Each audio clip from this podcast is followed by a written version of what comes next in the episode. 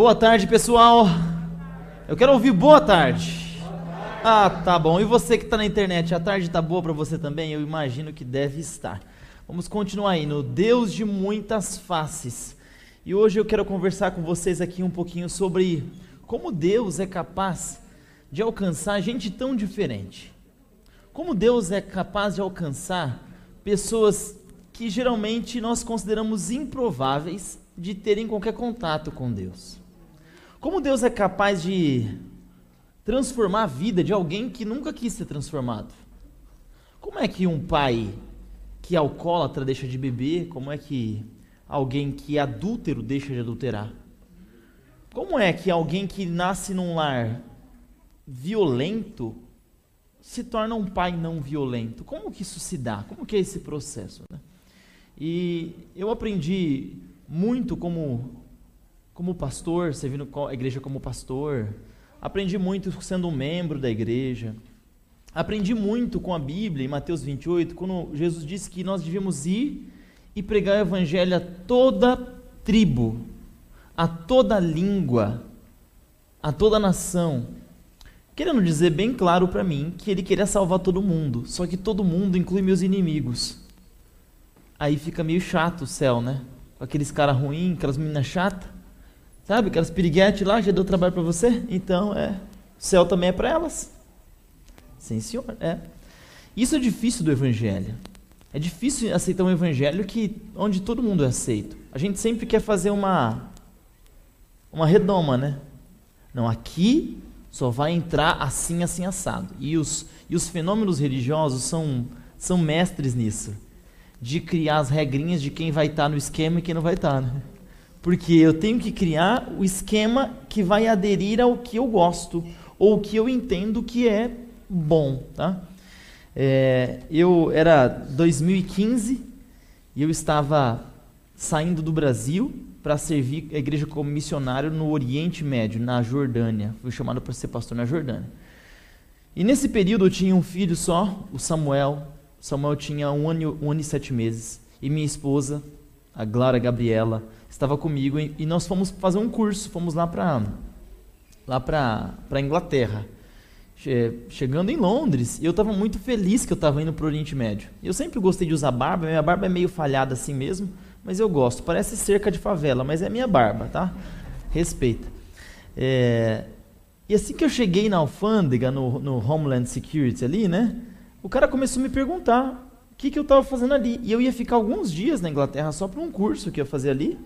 E depois eu ia seguir para o Oriente Médio. Na verdade, eu ia para os Estados Unidos, depois dos Estados Unidos eu ia para o Oriente Médio. E eu falei, o cara olhou assim para mim, sabe quando a pessoa não. Falei, esse cara tá com cara de terrorista, esse cara vai, vai explodir todo mundo aqui.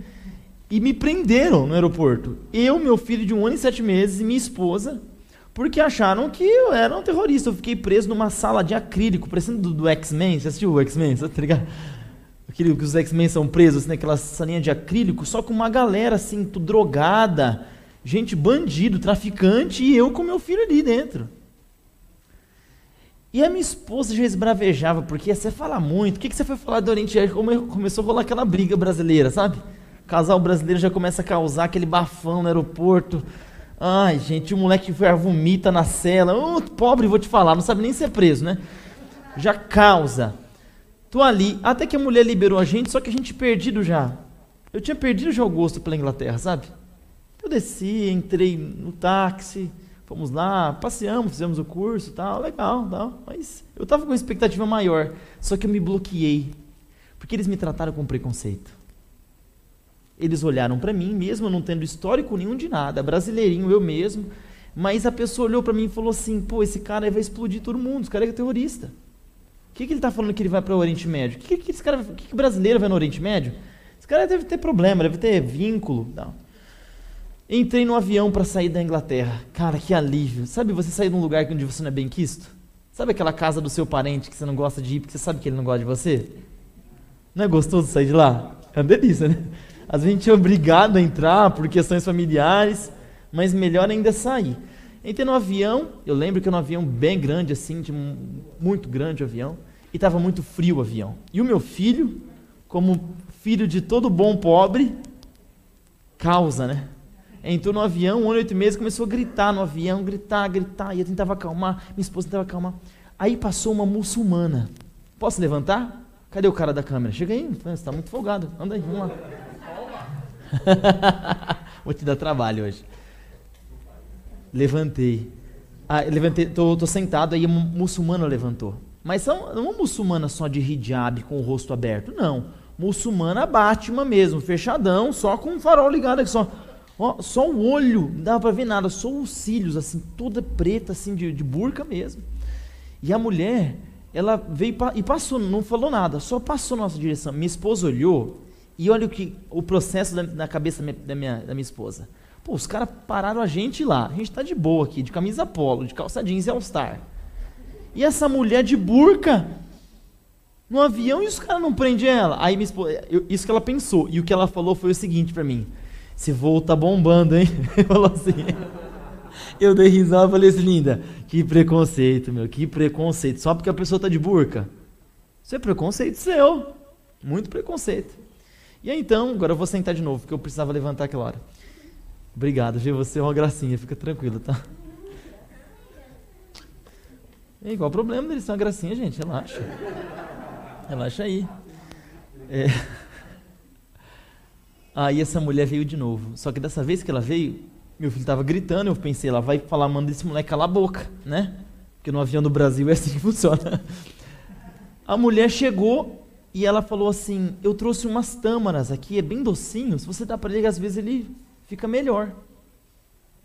E aí, claro, eu como um bom pobre aceitei as tâmaras, as tâmaras do Oriente Médio, essas tâmaras parecem um gigante a tâmara assim, né? Bonita. Aí peguei e ela virou as costas, eu mesmo comi a tâmara, dei um pouquinho pro menino. Ele deu uma paradinha de chorar. Aí eu virei para minha esposa e falei: "Tá vendo o seu preconceito? A pessoa que você falou que ia explodir o avião é a única pessoa desse avião todo que teve sensibilidade de vir atender o seu bebê preconceituosa. Comecei a zoar ela, né? É, não é, mas também, já estava com raiva dos ingleses e tudo, né? E aí, beleza, meu moleque não parou de chorar. Essa mulher levanta de novo, gente. Ela não estava incomodada, ela queria ajudar a gente. Aí ela falou: Posso passar um olhinho nos, na, nas costas do seu filho?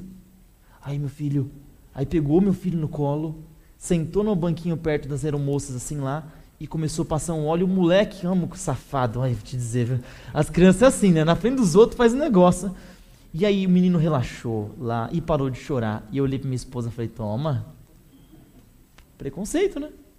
Porque a pessoa usa burca, ela vai explodir um avião? Preconceito. Sabe que o preconceito, ele atrapalha a igreja de Deus. Eu não estou falando essa igreja, estou falando a igreja de Deus, as pessoas de Deus, sabe? A igreja além do templo. O preconceito atrapalha isso. Porque o preconceito tanto evita você é, te coíbe de conhecer coisas boas das pessoas, como também ele, ele faz você às vezes se aproximar demais com ingenuidade. Quando eu fui para o Oriente Médio, eu tinha uma certa ingenuidade das coisas.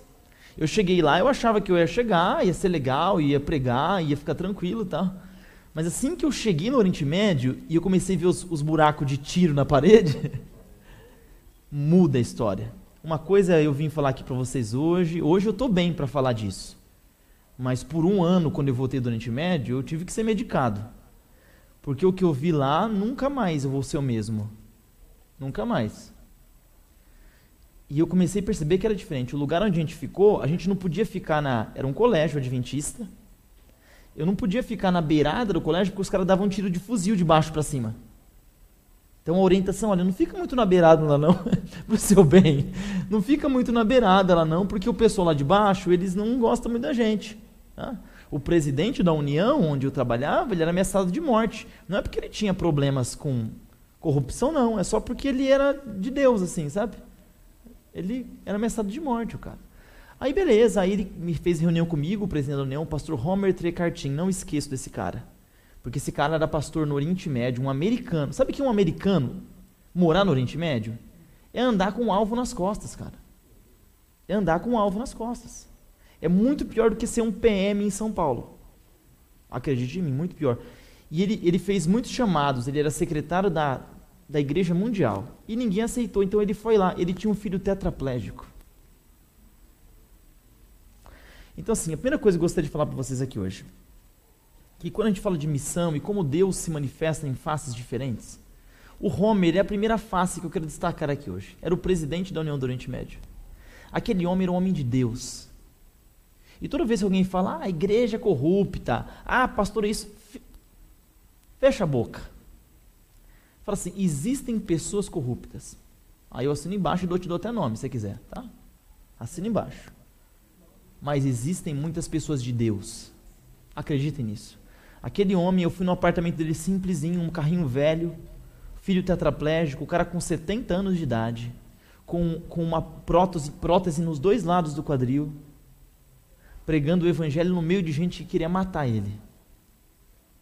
Aí ele falou assim, ele falou, Rafael, quando você chegar na Jordânia, vai ser o seguinte, ó, é o jeito que você vai evangelizar lá. Lá é proibido, sabe disso, né? Que eles vão te prender. Se souberem que você está, é proibido. É, o proselitismo é proibido na Jordânia. Você pode até nascer cristão, mas você não pode convencer alguém a se tornar cristão. Isso é proibido lá. Ele falou: você vai chegar e o seu alvo é visitar dois casamentos em um mês. Você vai entrar, se arranjar, se enfiar para você conhecer o casamento. No próximo mês eu quero que você visite os bares, vá nos bar. Imagina que legal, um presidente de associação pessoal, vai no bar. é para no bar, Rafa. Eu falei, é comigo mesmo. Ele falou, só que tem um problema. Lá eles não bebem bebida alcoólica. Eles fumam muito, narguile e as outras coisas, né? É muito comum isso no Oriente Médio.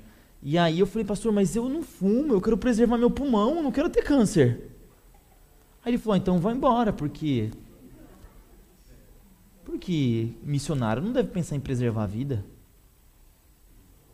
Aqui não é, não é o que a gente faz aqui. Eu nunca esqueci, porque ele falou com uma seriedade. Ele falou com uma seriedade. Eu pensei que ele ia falar, ah, não, tô zoando, Rafa. Não, ele falou com uma seriedade. Ele falou, vai embora. Porque aqui nosso negócio não é preservar a vida. Aqui a gente vem dar a nossa. Então por isso que às vezes eu me, eu me irrito um pouco com gente que critica a igreja de forma e quando eu falo igreja, eu falo o fenômeno religioso em si, de forma muito burra. Gente, tem muita gente de Deus na, igreja. Isso aqui é um lugar de Deus. Então respeita esse lugar. Respeita, acredita em mim. Tem gente ruim? Tem, mas tem muita gente. Tem muita gente de Deus. E a, aquele homem entrou na minha mente. A partir daquele momento, eu trabalharia para ele sem salário partir daquele momento eu trabalhei para ele sem salário. Ficamos no Líbano aprendendo árabe e eu já falava inglês, porque eu tinha morado nos Estados Unidos antes e tinha tido outras experiências fora do Brasil, mas o árabe eu era cru, né? Então comecei a estudar bastante árabe, fui para a Jordânia. Chegando na Jordânia, tive que mentir para entrar no país, porque se você não mentisse, não entra. Eu, eu falei que eu fui lá estudar árabe. Eu não falei que eu ia lá pregar o evangelho. É óbvio isso. E você, que é do governo da Jordânia, que está me ouvindo agora, eu quero pedir desculpas. É, mas e eles sabem que acontece, eles sabem que as pessoas vão com um motivo, mas tem outro motivo, não tem problema para eles. Eles, eles sabem. Na, na Jordânia existe uma polícia de assuntos espirituais, chamada Muhabarat. O Muhabarat é como se fosse o CIA da religião. Tipo, se você manda um e-mail assim, cara, Sabe, o Fabinho, o Fabinho vai, ele se converteu, vai deixar o Islã, vai para eles pegam a sua mensagem, tudo, tudo é, é, é, vista por software e as palavras que interessam eles, eles avaliam, né? Então é uma é um negócio bem fechado assim. Eu não podia mandar um e-mail, tipo, oh, olha, teve um muçulmano que me procurou, falou que teve um sonho com Jesus, eu não podia falar isso. Não podia, porque era tudo muito fechado, assim, um país muito fechado. O pastor anterior, explodiram o carro do pastor anterior. Colocaram um foguete RPG na, na, na, no escapamento. A filha ficou com um problema mental, um horror assim. E o pastor que veio substituir, passaram a faca no rosto do pastor. Assim. Então, um lugar assim que eu fui ser pastor. E na época que eu fui para lá, o Estado Islâmico estava dominando o Oriente Médio. Tinham pegado o soldado jordaniano, lembram? Colocaram fogo nele dentro de uma jaula, lembram disso? Os caras de macacão laranjado decapitavam todo mundo. Eu estava lá naquele momento. Só que a, o país, a Jordânia, é a Suíça do Oriente Médio. Por que, que eu falo que é a Suíça? A Suíça nunca se envolveu em guerra, né? Olha para a Primeira e Segunda Guerra Mundial. Qual que é o papel da Suíça? Fechar a fronteira e comer queijo. tomar um vinho e comer o queijo. Eles nunca se envolveram. A, a Jordânia é do mesmo jeito. A Jordânia não se envolve em guerra. Você vê a Jordânia brigando com alguém? Não tem isso. O rei é super modernão, estudou na Inglaterra. A mulher dele parece a Julia Roberts, sabe? Anda com os cabelão esvoaçantes assim. Cheguei na Jordânia e eu achava que era muito leve. Só que eu comecei a perceber que lá as pessoas matavam por questão de crença. Uma menina que volta da escola com um amiguinho, que não é irmão dela, é vista voltando da escola com um amiguinho, uma menina de 12 anos de idade, é morta pela família porque ela foi vista voltando da escola com um rapaz. E na cultura de shame and honor, da vergonha e da honra que domina o Oriente Médio todo, quando isso acontece, a família tem o direito de executar a menina. A, Jordânia é um dos países que lidera os crimes de honra. É, a gente fala que é crime de honra, tá? Para eles é vindicação da imagem da família. Isso acontece muito, mas muito mesmo. Então, o preconceito, ele, ele deixa a gente é, perder oportunidades como essa muçulmana no avião, mas também, às vezes, faz a gente cair de paraquedas numa situação que é séria. Mas como eu tinha uma visão de um rei, do rei Abdala, bem liberal, bem progressista, rainha, toda bonitona, estudou na Inglaterra e tal, eu achava que o país era de boa, mas não, era muito violento, muito violento. E lá cheguei e fui cuidar de uma igreja. A igreja onde eu cuidava era dentro de uma comunidade é, que era apoiadora do Estado Islâmico. Então eu não podia levar minha família, porque todo dia eu podia morrer. E aquilo começou a me, me gerar uma angústia muito grande. Porque eu queria salvar aquelas pessoas, mas salvar aquelas pessoas colocava a minha vida em risco. Então tinham bandeiras do Estado Islâmico nas casas de todos os vizinhos da minha igreja, na igreja de Zarca, na Jordânia. Zarca é o lugar onde é o Vale do Jaboque. Para quem conhece bem a Bíblia, Vale do Jaboque é o lugar onde Jacó lutou com Deus. É ali. Cuidava de uma igreja ali. Mais perto da fronteira com, a, com o Iraque, com a Síria. E eu, eu pregava naquele lugar. Aí eu saía de lá e ia cuidar da minha outra igreja. Era uma igreja mais de boa, no sul, em Madaba, um lugar que tinha mais cristãos, né? É, mas ainda tinha uma, uma aldeia de beduíno, assim, muçulmano lá perto da minha igreja que incomodava bastante. E eu quero mostrar a próxima foto. Vê se você tem uma apresentação aí. Coloca aí o pessoal ver. Se tem o. Vamos ver. Vamos ver se tem a próxima foto. Tá, essa, isso, essa, segura essa foto, só manter nela. E essa igreja eu tinha uns 15 membros lá. Aí você fala, pastor, mas poxa, aqui tem mais, né, gente? Gente, assim, eu tinha essa mesa, meus cultos de sábado era vocês assim. As mesmas pessoas sempre, tinha 15 membros, mas poucos iam, né? Muito pouca pessoa.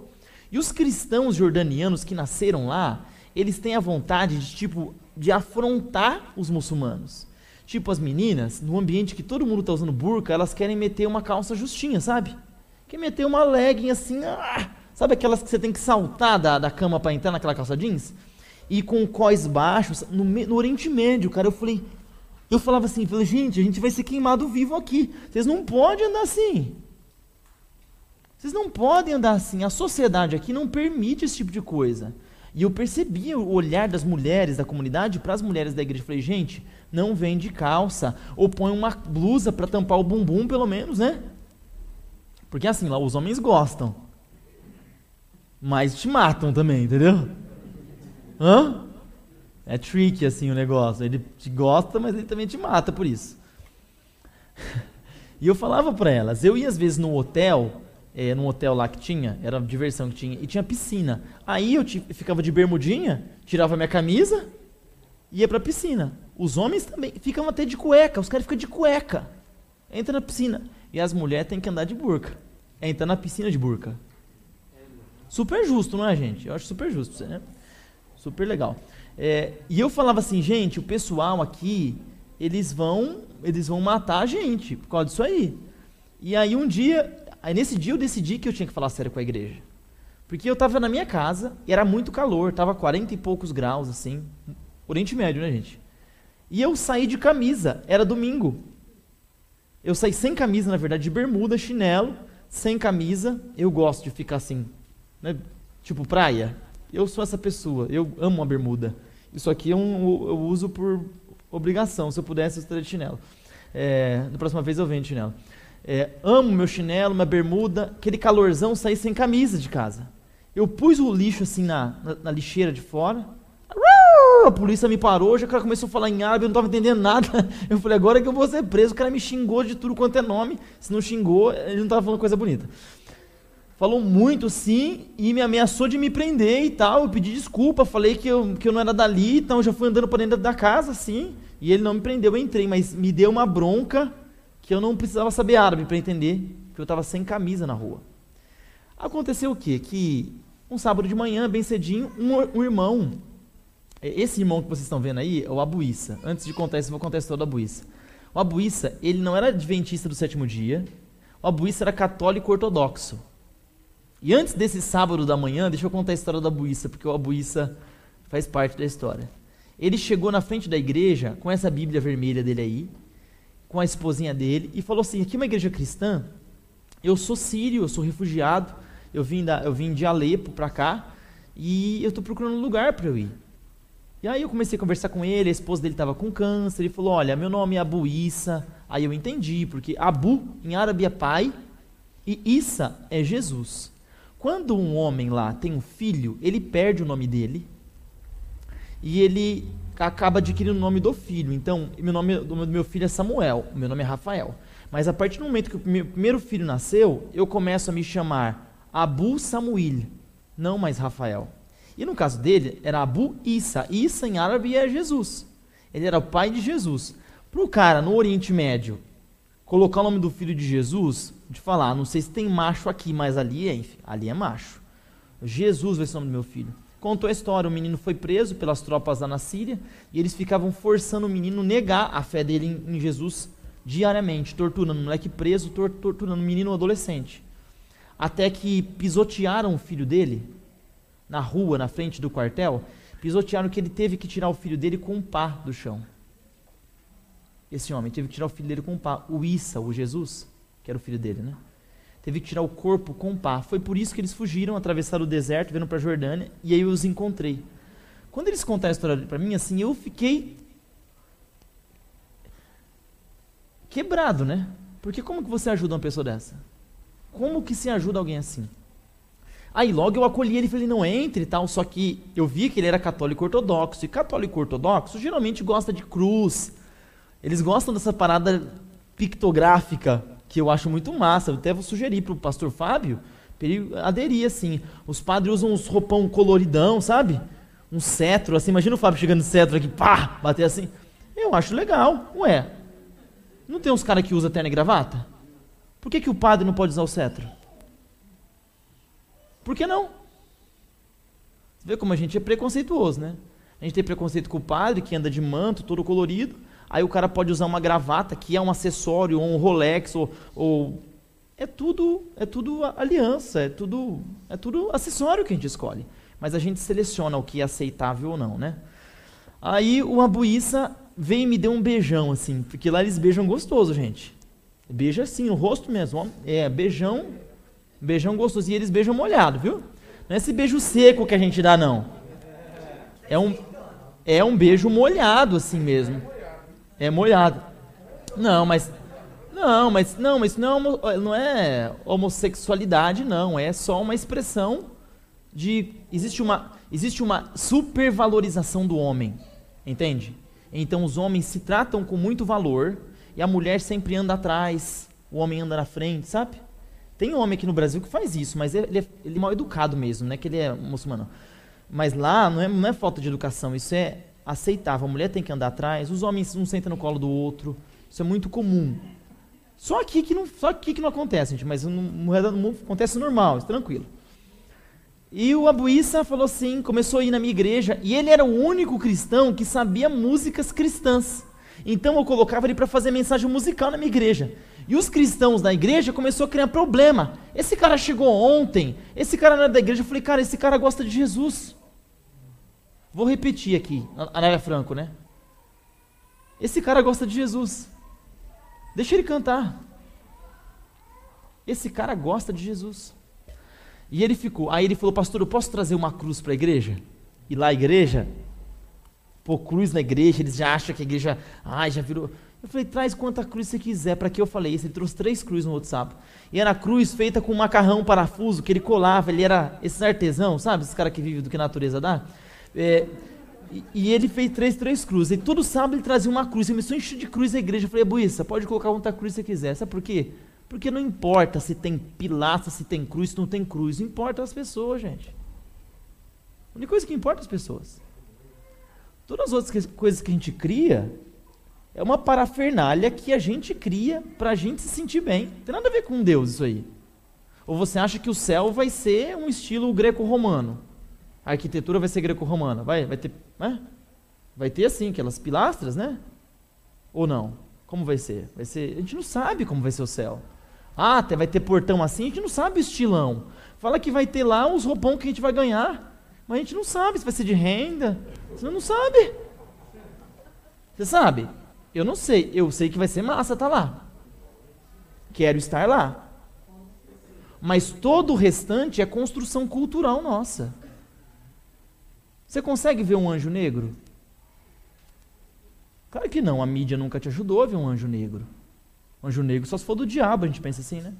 Se você for para a África, as, as, as expressões pictográficas do diabo no continente africano são majoritariamente brancas. Eles pintam o diabo como uma figura de pele branca. Por quê? É construção cultural, a figura do colonizador que entrou, maltratou, matou. É construção cultural.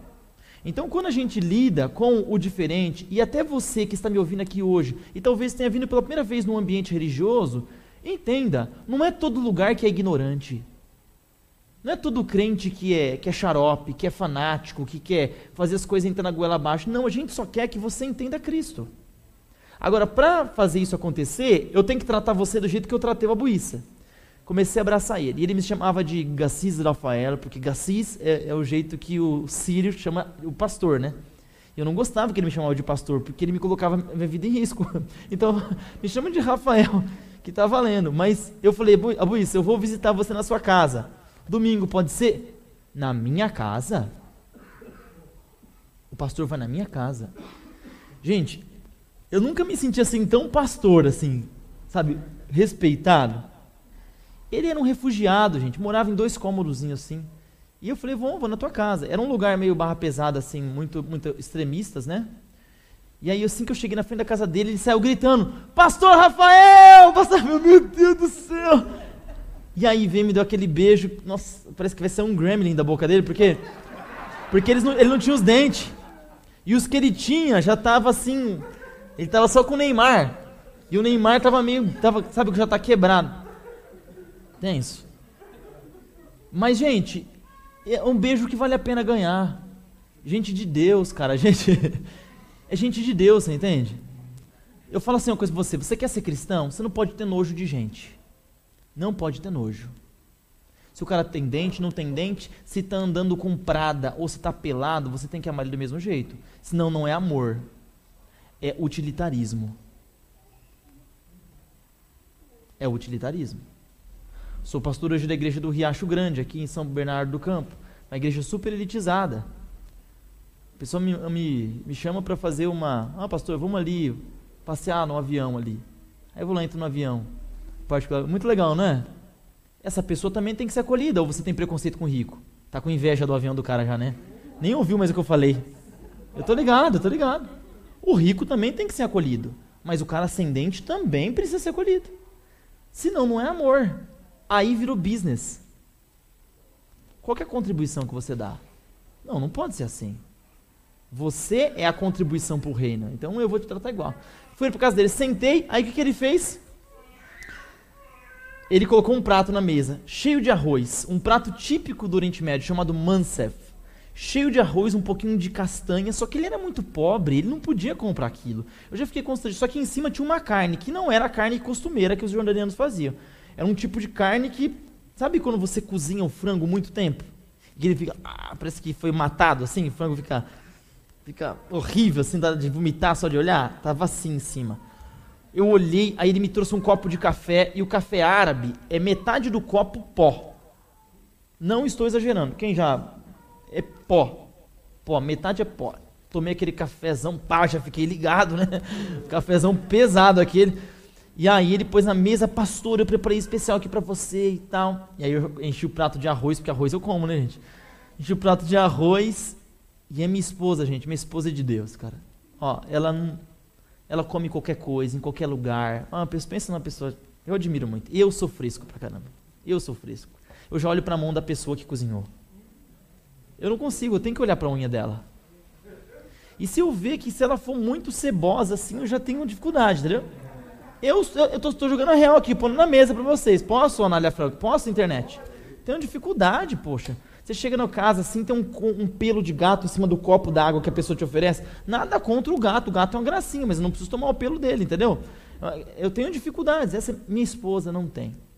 E na hora que eu vi aquela carne, gente, eu queria me teletransportar dali. Eu falei, meu Deus, me tira daqui, Senhor. Mas eu preciso, se eu, se eu não como, pega muito mal, porque no Oriente Médio é assim: o maior ato de intimidade é comer na mesa. Se alguém convidou você para almoçar, isso é um ato de altíssima intimidade.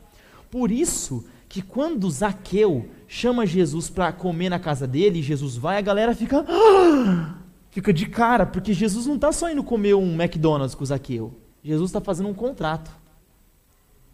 Jesus está fechando um relacionamento com Zaqueu. Lembra que Jesus fala assim em Apocalipse 3:20? Eis que estou à porta e bato. Se alguém ouvir a minha voz e atender, eu entrarei e cearei com ele e ele comigo. O que, que ele está querendo dizer? Eu vou ter intimidade com você. Jesus, a mentalidade do Oriente Médio. Eu falei, eu preciso comer essa parada. E aí eu, já, eu como missionário, desenvolvi umas técnicas de elevador. Sabe? Porque se você, esse músculo aqui, o nosso, esse músculo liso aqui dentro do nosso esôfago, você sabe que se entrar uma coisa, não volta. Você pode virar a pessoa de cabeça para baixo, que é natural, que o negócio vai subir, vai para o estômago. Então é psicológico esse negócio de vomitar. Psicológico, também psicológico. Então eu falei, eu vou jogar, vou mandar para o subsolo e vou deixar. A natureza cuida. Pus a carninha, entrou no térreo aqui, e tá, desce, dá aquela forçada para descer. Depois que desceu, gente, fica aqui, não tem problema. Depois você vai enfiando outras coisas, vai um andar vai descendo. E, nossa, mas foi difícil, depois continuei comendo e foi travando. Foi, mas não vai, não vai, não quer. Você tem que ir empurrando. Aí no meio da refeição, o abuíça falou assim, pastor, olha, o senhor sabe que a gente não tem dinheiro, a gente veio sem nada da Síria. Mas eu comprei esse cérebro de carneiro porque é o que a gente tem de melhor aqui. E o senhor me amou desde que eu cheguei aqui. E eu queria que o senhor comesse e tal. Aí eu sorri, agradeci assim. Nessa hora quase veio para a cobertura, né? Travou, mas eu aprendi, comi tudo direitinho, saí de lá sábado de manhã, o outro sábado, recebo uma ligação. Era um outro irmão da igreja, o irmão das meninas que andava pelada, os ursos polar lá, os, os, a menina que andava pelada no Oriente Médio. As meninas da roupa curta, sabe? Da roupa colada. Aqui não tem problema, mas lá tinha. É, é não, aqui a gente, a gente tá acostumado com a globeleza, gente. Eu cresci com globeleza, gente. Eu cresci vendo mulher pelada. Todo mundo aqui. Que brasileiro que não, que não, gente, por favor, pra gente isso não é. Que mulher que anda de uma calça jeans e fica louco? Por favor. Se você tem problema, procura um médico. Isso é normal pra gente, né? viu, Paulo? Viu, Paulo? Saiu na internet, tá? tá na internet aí, o Paulo registrado. Acontece que ele falou assim, pastor, tem uma tribo aqui, o pessoal da tribo tá aqui do lado, e eles falaram que vão pôr fogo na igreja. Porque as meninas se andam muito, de forma muito indecente e as mulheres da, da comunidade deles não suportam mais ver essas meninas vestidas assim. Falaram que vão pôr. E a gente está indo embora. E meteram o pé, deixaram a igreja. Só que aí no final sobrou pro pastor, né? Aí eu falei, eu tenho que ir lá resolver essa parada. Mas eu vou como? Não tenho nenhum revólver, né? Não vou. O que, que eu vou fazer? Eu sou um estrangeiro. Peguei meu carro, deixei meus filhos, minha, minha filha e esposa, foi para lá. Como a igreja tinha entrado no fundo, eu cheguei na rua, tinha uma galera assim, uma tigrada na frente da igreja. Eu falei, não vou ali não. Eu falei, eu vou por trás. Quando eu chego por trás, eu ouço uma música na igreja. Quando eu entro na igreja, entro na igreja só tem uma pessoa na igreja. O Abuíça. Eu falei, Abuíça, sai que eles vão pôr fogo na igreja. Ele falou, imagina, pode pôr. Essa igreja aqui me acolheu quando eu vim para esse lugar. Tenho medo de fogo nenhum, não. Manda eles pôr fogo na igreja, eu vou continuar cantando aqui dentro. Gente, eu não sei se você se acha cristão, mas naquele dia eu descobri que eu não era. Eu descobri que eu não sabia o que era realmente amar a igreja e amar Cristo de verdade. Assim. Essa foto é uma das, uma das, fotos mais preciosas que eu tenho, que é a foto desse dia que eu visitei o Abuíça. E, e aqueles que criticaram as cruzes dele, aqueles que falavam, quem é esse cara? Esse cara nem é da igreja aqui, mal sabia que dentro daquele homem sem dente tinha um cristianismo tão puro como o dos apóstolos. E aquele homem me inflamou assim. E eu saí, eu saí para conversar com o patriarca lá, saí. E Deus me deu uma iluminação. Deus falou assim: "Vai lá e desce o porrete nas mulheres da igreja". Cheguei lá, falei: "O senhor está aqui por causa dessas mulheres? É uma pouca vergonha mesmo. Não tem um pingo de vergonha na cara. Olha essa roupa que elas andam. Porque eu realmente pensava isso mesmo. Porque naquele contexto não tinha não tinha ambiente para usar aquela roupa. Você tem que ter noção. E falei, eu falei, ó, eu falei, e falo mais para você. Aqui na minha igreja elas não entram mais. Ele falou, ah, mas você é mais muçulmano que eu. Eu falei, tô te falando. E aí ele desistiu de queimar a minha igreja. As irmãs não voltaram mais para a igreja, graças a Deus, porque elas atrapalhavam o evangelismo. Elas não queriam que eu trouxesse é, é, muçulmano, não queria que muçulmano entrasse na igreja. Se eu falasse alguma coisa assim na, na câmera, olha, nós precisamos a estudar, para aprender da estudo bíblico muçulmano, elas filmavam para querer me entregar para a polícia. O pessoal da igreja, viu? Toma cuidado, viu, Fábio? Toma cuidado. É, o pessoal da igreja. Aqui não, aqui não, né? Aqui não, tá junto. O pessoal filmava para querer me entregar. E aí depois que eles saíram, começou a vir um monte de gente. A igreja começou a crescer. Às vezes, gente, Deus tem que podar a igreja para a igreja crescer, sabia? que tem gente que atrapalha. Lembra que Deus deixou morrer uma geração no deserto? Talvez você seja esse que Deus vai deixar morrer no deserto. Tomara que morra mesmo. Porque a igreja cresce, o povo segue, né? Ou talvez você seja aquele que está esperando para a igreja mudar, né? para o ambiente modificar. E terminando aqui. O Abuíça me ensinou essa, essa lição fantástica. E para mim, ele é uma face de Deus. Esse homem não era da igreja adventista do sétimo dia, esse homem não era batista, ele não era pentecostal, ele era um católico ortodoxo, um católico primitivo, assim, sabe? Sem igreja, sem família, sem ninguém. Mas ele tinha uma coisa que era incontestável. Ele tinha um amor absurdo por Jesus. Absurdo. E ele se tornou um amigo meu, e a igreja começou a crescer por causa dele, ele se tornou meu maior líder lá. Só que eu compartilhava com ele um sofrimento que eu tinha. E aqui eu vou terminar com vocês. Quando eu digo assim que Deus tem muitas faces, assim, lá no Oriente Médio eu aprendi muita coisa, muita coisa. Tinha um padre chamado Emmanuel, né? Father Emmanuel, a gente chamava ele, ele um, era um padre iraquiano do Kurdistão. Ele, ele vinha lá da cidade de Keragosh.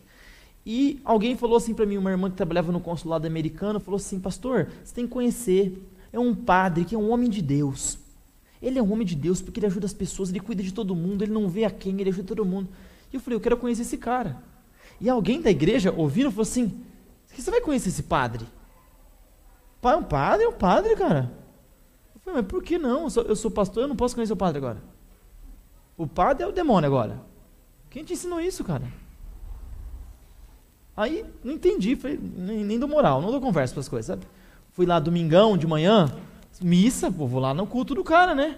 Cheguei lá no fundo, só que na hora que eu entrei na igreja, eu, travei, porque os curdos, eles parecem eles parecem europeus, parecem gente que vem do norte da Europa, assim, da Escandinávia. Olhos claros, e aí eu entrei o pretinho, não, pretinho básico lá. Eu pensei que eu ia me misturar, só que na hora que eu entrei, gente, na hora, viu, esse cara não é daqui, né? Fiquei lá no fundo, era domingo de Ramos, e ele vem com água, não sei quem já foi católico, né? Vem com água benta, eu amo esse negócio de água benta. Parece o Carlinhos Brau, tá, tá, com, tá com sede? Não! E o padre vem, a galera abre a mão e vai jogando água. Eu acho muito legal isso, né? E eu vi o que todo mundo fazia ali, e eles abaixavam, e na hora que o padre veio jogar água em mim assim, na hora que eu levantei a cabeça, ele olhou para mim, tipo, flagrei você. Flagrei você. Então eu falei, vou conversar com ele. E eu sou assim, eu jogo a real final do culto, falei, padre, seguinte, eu sou Rafael, sou pastor da Igreja Adventista do Sétimo Dia, lá do Brasil. Estou aqui porque eu quero ajudar a gente. Eu vim aqui para cuidar de pessoas. E falaram para mim que você é um homem de Deus porque você cuida de pessoas. Eu posso te ajudar? Ele sentou na hora, assim, não esqueço. Ele sentou e falou assim: Rafael, foi Deus que te mandou aqui. Porque amanhã vai chegar dois ônibus do Iraque, que estão atravessando a fronteira de refugiados lá, que estão fugindo do Estado Islâmico. E eu preciso de gente para atender, verificar as necessidades, tal, tal, tal. E eu falei, demorou, tamo junto e tal. Já curti o cara, né? Porque o cara não me tratou com preconceito. Ele podia ter olhado para mim e falado assim: esse cara é pastor evangélico? E ele vai roubar minhas ovelhas. Ou eu podia ter olhado para esse cara é católico? Pô, esse cara aí fica umas coisas erradas, né? Ensinando umas coisas erradas, coisas que não é bíblica. Mas não, a gente estava com um interesse em comum. Qual que era? Ajudar o ser humano. Comecei lá, e eu vou te dizer, comecei, ele me deu o coroinha dele, o Allen, que falava Kurdish, para fazer as visitas comigo, né? E lá comecei a visitar as pessoas, aí todas as histórias terríveis, né? Você começa a visitar, e começa a contar, ah, o Estado Islâmico chegou, e aí decapitaram meu esposo, aí uma mulher com dois filhos pequenos, aí falou, decapitaram meu esposo na minha frente, tiraram todos os colares que eu tinha, porque lá eles não guardam dinheiro no banco, guardam em metal precioso, porque toda hora tem guerra, não dá para pôr dinheiro no banco, né? E aí eles queriam dinheiro, queriam dinheiro, e aí pegaram minha filhinha menor, a pequenininha, de dois aninhos, e levaram. Falou: se eu, não, se eu não trouxer o dinheiro, eles iam matar minha filha. E na hora que a mulher começa a contar a história assim, você já fica, né? Eu não quero ouvir o final. No final, realmente, ela não tinha dinheiro porque era pobre. Cozinharam a menina e serviram para ela num prato de arroz. É esse tipo de gente que eu cuidava. Agora você fala assim: ah, pastor, isso é muito pesado para estar se contando. Não, isso é a vida, isso é, isso é realidade do Oriente Médio. Isso que eu estou contando para vocês aqui não é 10% do que acontece. O que vocês veem no YouTube não é verdade é muito pouco do que acontece. O que é registrado é muito pouco. O sofrimento dessas pessoas é, é enorme. Então não, não, julgue quando a pessoa se joga no mar Mediterrâneo querendo ir para a Europa, não julgue essa pessoa, ah lá, está querendo ir para a Europa. Ah lá, a pessoa, o barco virou, morreu afogado. Por que, que não fica lá? Cala a boca, gente, pelo amor de Deus. Entenda que essas pessoas sofrem, gente. Vocês não têm ideia.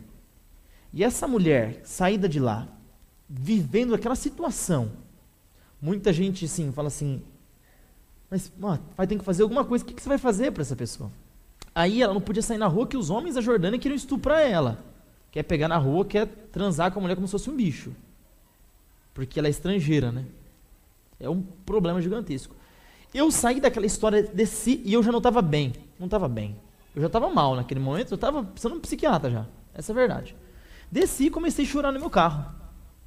Liguei para um amigo meu aqui no Brasil, Conversei com ele enquanto eu ligava e chorava, uma mulher bateu no meu vidro. Uma mulher branca, falando um bom inglês, vi que ela não era dali, sem hijab, sem nada. E falou: Posso te ajudar? Eu falei: Eu não preciso de ajuda, mas eu sei quem precisa. Aí eu contei a história para ela. Ela falou: Vamos lá. Eu falei: Por quê? Ela falou: Eu trabalho para a ONU. Eu posso ajudar essa família. Fui lá na casa da mulher, escrevemos a história dela. E aí levamos a história para a embaixada do Canadá e da Austrália. E você está falando, pastor, mas você não é pastor? Você tinha que ir lá fazer uma oração por ela. Oração cura trauma, sim, gente? Oração evita que uma mulher é estuprada na rua? Eu estou cansado de cristão que fica falando que vai orar por mim. Me dá um prato de comida, brother. Me arruma um emprego. Tira uma criança de situação de rua. Ah, vamos orar. Para com esse negócio. A oração só faz sentido se tem ação. E eu falei, não, meu, eu vou resolver, eu vou resolver essa parada. Aí fomos comandando, e eu fiquei orando, Senhor, ajuda algum país a aceitar essa mulher. Algum país onde ela não vai ser estuprada na rua. Já não está valendo? Não está bom já? É o que eu posso fazer por ela hoje, é o que tem, tem para hoje. Nem tinha certeza, a Austrália aceitou ela, não me esqueça, o dia que eu coloquei a mulher com os filhos no meu carro. Com a malinha que ela tinha, ela tinha uma malinha, uma esteira onde eles dormiam, que dormia na esteira, sabe? No chão assim mesmo. E eu cheguei na frente da embaixada, assim, e, e o olhar dela, assim, para mim foi a, a, o melhor obrigado que eu já vi na minha vida. Eu já, né, como eu sempre falo, eu já preguei em muitos lugares, já batizei muitas pessoas, já dei muito estudo bíblico, mas aquilo ali, sabe, quando você fala assim, é, para mim, aquilo ali foi a melhor, a melhor coisa que eu fiz na minha vida. Não sei se um dia eu vou fazer algo melhor do que aquilo, algo mais necessário do que aquilo. Mas eu fiquei tão feliz porque eu entendi que aquele dia a pregação do Evangelho podia se dar de várias formas. E Deus podia se manifestar em várias faces. às vezes é na face de um batismo, de um estudo bíblico, de um culto. Mas muitas vezes é tirar alguém de situação de risco. É uma mulher que está sendo agredida. É um menino que está em situação de ser influenciado por algo mal. É uma criança que não tem pai. E eu tinha os meus sofrimentos enquanto eu estava vendo isso. O meu menino tinha, nessa, nessa época, de dois para três anos de idade, não falava uma palavra. Meu menino era praticamente mudo. Com três anos de idade. Se você tem um filho de três anos de idade, que é neurotípico, você vai saber que uma criança de três anos de idade fala. Uma criança de três Ou uma criança de dois anos, um ano e pouquinho, está vocalizando. Dadá, Gugu, mamá, está falando papai. Está vocalizando. Meu filho nem vocalizava. Meu filho não apontava, ele chegava na cozinha e gritava, gritava, gritava, gritava, gritava. E enquanto eu estava cuidando da vida dos outros, eu estava com um problema. Eu não conseguia dormir. Porque achava que meu filho era autista. Porque meu filho não fazia contato visual. Deus se manifesta em faces muito diferentes. E a gente precisa ter sensibilidade para enxergar. E eu entendia que eu tinha que fazer meu trabalho para ajudar essas pessoas. Mas como que você ajuda alguém se você precisa de ajuda? Você ainda ajuda. Eu vou dizer uma coisa para você. Você que acha que você tem um problema e que você não consegue ajudar ninguém, acredite. Isso é uma mentira. Isso é uma desculpa egoísta. E eu vou te dizer, eu só sobrevivi à minha situação com meu filho porque eu ainda fazia algo por alguém aquilo me mantinha vivo. Porque eu tinha vontade de morrer. Porque meu filho ficava gritando na minha cozinha e não tinha capacidade de pedir água para mim. E eu não podia falar, porque senão ele não quer pedir água. Meu filho ficava arranhando a porta do meu apartamento. E, e eu orava a Deus uma coisa assim, eu falava, Senhor, eu cuido dos seus interesses. Eu queria que você ajudasse meu filho pelo menos um dia a me chamar de pai. Eu queria que meu filho me chamasse de pai. Meu, meu, meu primeiro filho, né? Aí a minha esposa engravidou. no Oriente Médio. Meu menino não falava. E eu estava afetado por todas as coisas que eu estava vivendo. Eu não estava psicologicamente normal. Concordam comigo? Não estava normal. E tudo esse. Essa, e aí minha esposa engravidou. E aí a médica falou assim: ó suas, suas filhas não vão sobreviver. Como são filhos? É, aí não, falou, os bebês não vão sobreviver. Eu falei, por quê? Porque elas estão grudadas, eram gêmeas e estavam grudadas pelo tórax. Ela falou, elas, elas não vão sobreviver, elas são mono-mono twins e estão grudadinhas pelo tórax e elas vão se desenvolver para ser gêmeas siamesas e, e aquilo você tem que ir embora daqui porque elas vão morrer. Nesse momento, meu lado esquerdo do corpo parou acharam que eu estava tendo um derrame. Não, era só sofrimento mesmo. Às vezes acontece isso, tá? Ansiedade muito grande. Me internaram, era só ansiedade. Me medicaram, porque eu não dormia muito tempo também. E aí eu estava nessa situação. Que eu faço agora? Decidimos voltar para o Brasil para cuidar tanto do meu filho quanto das gêmeas, para ver se, se, se ia vingar, né? Chegou aqui no Brasil, minha esposa estava com três meses, três, três, alguma coisa assim. Quando foram fazer o ultrassom, aqui na Alameda Santos de São Paulo, eu posso, eu posso fazer uma propaganda aqui? Eu preciso porque essa pessoa de Deus, Dr. Fábio Peralta, da Gestar, ele recebeu minha esposa e na hora que ele viu a situação assim, ele falou: "Nossa, tem muita gente aqui dentro da Aí eu falei: "Olha, eu mostrei o lado para ele, ele falou: elas estão grudadas". E na hora que ele foi ver, elas não estavam mais grudadas. Elas se desgrudaram é um milagre tão grande que eu tenho. Vou falar uma particularidade, não é para é zoar, vocês são zoeira, viu? É, se controlem, mano. Se controlem. Eu sou pastor, respeitem, mano. eu tenho quatro mamilos. Não pode dizer, é, é tipo doença. Eu sabia que você ia rir, vocês não valem nada. Não é mamilo, é, na verdade são marcas. Eu tenho os meus mamilos em cima e embaixo eu tenho uma marquinha que eu acho que é tipo um mamilo que não quis crescer, sabe? Tipo, crianção. Aqui. A Luísa nasceu com a marca da esquerda e a Laura com a da direita. Elas são exatamente assim, Se vocês olharem depois, você entra no meu Instagram, Rafael Reis com três L's no meio lá. Minhas filhas nasceram. Só que ainda tinha um problema, meu filho. Meu filho não falava. Então, ah, seu filho é isso, seu filho é aquilo. E eu, eu sempre orava assim, meu Deus. É, eu quero só que meu filho um dia seja autônomo. Eu sei que tem crianças que não são, mas eu queria que o meu fosse. Eu queria que meu filho me chamasse de pai, pudesse pedir uma água. Tipo, só isso. Nessa altura, só isso que eu queria. Meu filho, ele falou a primeira palavra dele com 4 anos de idade. Primeira palavra. E a primeira palavra foi pai, né? Porque Deus é caprichoso. Meu menino falou, primeira palavra com 4 anos de idade. Em meses ele se desenvolveu muito, começou a falar absurdamente. Inclusive árabe. Porque ele estava lá e ele estava ligado no que estava acontecendo ele não falava. E depois eu descobri que ele tinha um problema de desenvolvimento específico de linguagem. E levei para fono, começou a falar. Meu filho é extremamente inteligente, meu filho tem 8 anos de idade, meu filho toca piano, meu filho decora qualquer partitura em minutos assim, depois não usa mais partitura. É muito talentoso. Meu menino ele é, ele é diferente. Ele é diferente no sentido de ser bem assim ingênuo às malícias da vida mas lê melhor do que a maioria de vocês. e provavelmente já leu do que a maior parte da população brasileira com 8 anos de idade. Extremamente inteligente, carinhoso. E eu fico pensando, enquanto eu estava pregando, a face que eu vi era de sofrimento do meu filho. Mas Deus se manifestou através do meu filho para mim, me ensinando uma coisa: que não importa o sofrimento que você está passando, você nunca vai se arrepender de compartilhar Jesus. Então pare de ficar com essa autocomiseração, achando que você é um, um miserável da vida, que tudo dá errado para você. Cara, e compartilha Jesus com alguém. Aí, pastor, mas eu sei pouco, o pouco que você sabe faz diferença para alguém. Vem na igreja, te chamaram para o encontro aqui, não fica com preguiça. Você já percebeu que Deus está presente aqui hoje ou não?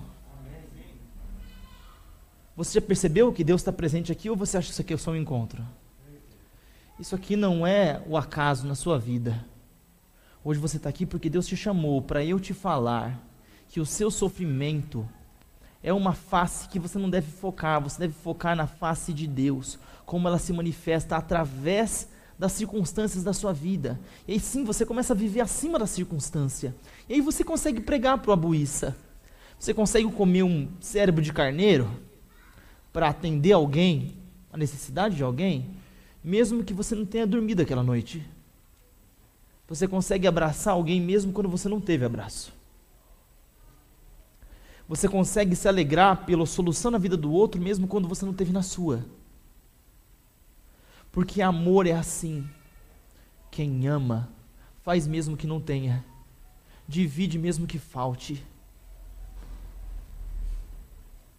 Que não violente, mesmo que tenha sido violentado. O amor quebra o ciclo do mal. Meu desejo é que o Anália Franco, todos vocês, consigam ser essas muitas faces através das quais Cristo se manifesta. E que em todos os lugares onde vocês estão, que o preconceito não atrapalhe. Que o egoísmo, a autocomiseração, a minha dor, o meu sofrimento não seja um empecilho para que Cristo seja compartilhado. Vou terminar aqui, que até hoje eu mantenho contato com algumas pessoas de lá uma das pessoas que eu mantenho contato são umas filipinas. Nas Filip... Eh, no Oriente Médio, existem, existem muitos escravos. Existe escravidão no mundo hoje, tá, gente? No Oriente Médio existem escravos. As mulheres são presas em casas, principalmente filipinas, africanas, ficam presas trabalhando como empregada doméstica, sem receber, apanham, são estupradas, o dono faz o que quer. A, a, escravidão, geral. Ah, você pode comprar gente pelo For Sale, um aplicativo no Oriente Médio, você compra gente no For Sale. Isso existe no mundo hoje. Né? E tinha muitas filipinas que vinham para minha igreja, eram cristãs e vinham para minha igreja quando o dono delas deixava. Às vezes ela vinha para a igreja. Eu lembro de uma, não esqueça, até hoje eu mantenho contato com ela, que ela ficou presa em casa durante três meses, o dono não deixava ela sair da casa. Aí até que um dia ela conseguiu vir para a igreja no sábado. E eu estava pregando, ela entrou, todo mundo ficou feliz que ela entrou, ela veio no meio da igreja assim, ó. Ela entrou e ela deu um beijo no chão. Ela deu um beijo no chão, não falou nada e voltou para o centro dela. Querendo dizer, graças a Deus hoje eu pude vir na igreja. E hoje a gente tem tanta liberdade para fazer o que a gente quer, né? Pode vir na igreja, louvar a Deus. E às vezes fica em casa assistindo Netflix, fica assistindo te televisão, sendo que Deus está sendo manifesto em um lugar. E você fica na sua casa. Posso fazer um apelo a você? Você promete para mim que sábado que vem você vai estar aqui? Promete para mim ou não? Sim ou não? Confirmado, amém, amém. E no outro também, e no outro também. Não deixe de vir, porque aqui é um lugar onde a face de Deus se manifesta. Meu desejo é que essas muitas faces de Deus estejam estampadas na sua frente e que você também seja uma delas. Desse Deus que é plural, viu, Paulo? Até você, Paulo. Esse Deus que é plural, se manifesta de forma plural e de forma customizada para o Abuíça, para o Sassá, que é meu filho, para mim, que também sou filho de Deus. Deus se manifesta. Posso orar com vocês hoje? Tá? É, eu, não, eu, com certeza eu passei do tempo, mas como o Fábio é meu amigo, eu não estou nem aí.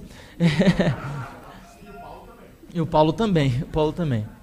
E vamos orar, gente? Vamos orar. Que Deus abençoe cada um de vocês. É, foi, foi curto o espaço de tempo que a gente teve aqui, os dias. Eu gostaria de, ter, de fazer mais sábados. Em outra oportunidade eu venho. Da próxima vez eu não chego atrasado. É, mas foi muito bom estar com vocês. Gostei muito do ambiente. Tá? Gostei muito de vocês. Vamos orar? Grandioso Deus, peço que a sua face se manifeste, se manifeste para nós. Peço que a sua face seja manifesta em nós. Peço que o Senhor seja visto em nosso meio. Eu peço que o Anália Franco estampe o seu rosto, o seu sorriso, o seu carinho, o seu olhar de acolhimento. E que todos que entrarem aqui nessa casa de oração e casa de amor, sintam-se abraçados por ti, Senhor. Nos permita ser os teus braços, nos, nos permita ser o teu amor, nos permita ser o teu afago, se alguém aqui hoje entrou com o coração apertado, eu peço que nesse momento, Senhor, a sua mão poderosa tire esse aperto, tire esse embaraço do coração e que essa pessoa saia daqui sabendo que não só ouviu, não só viu, mas foi tocada por Deus. Que nós sejamos a tua face nessa terra, em nome de Jesus. Amém. Valeu, gente, até a próxima.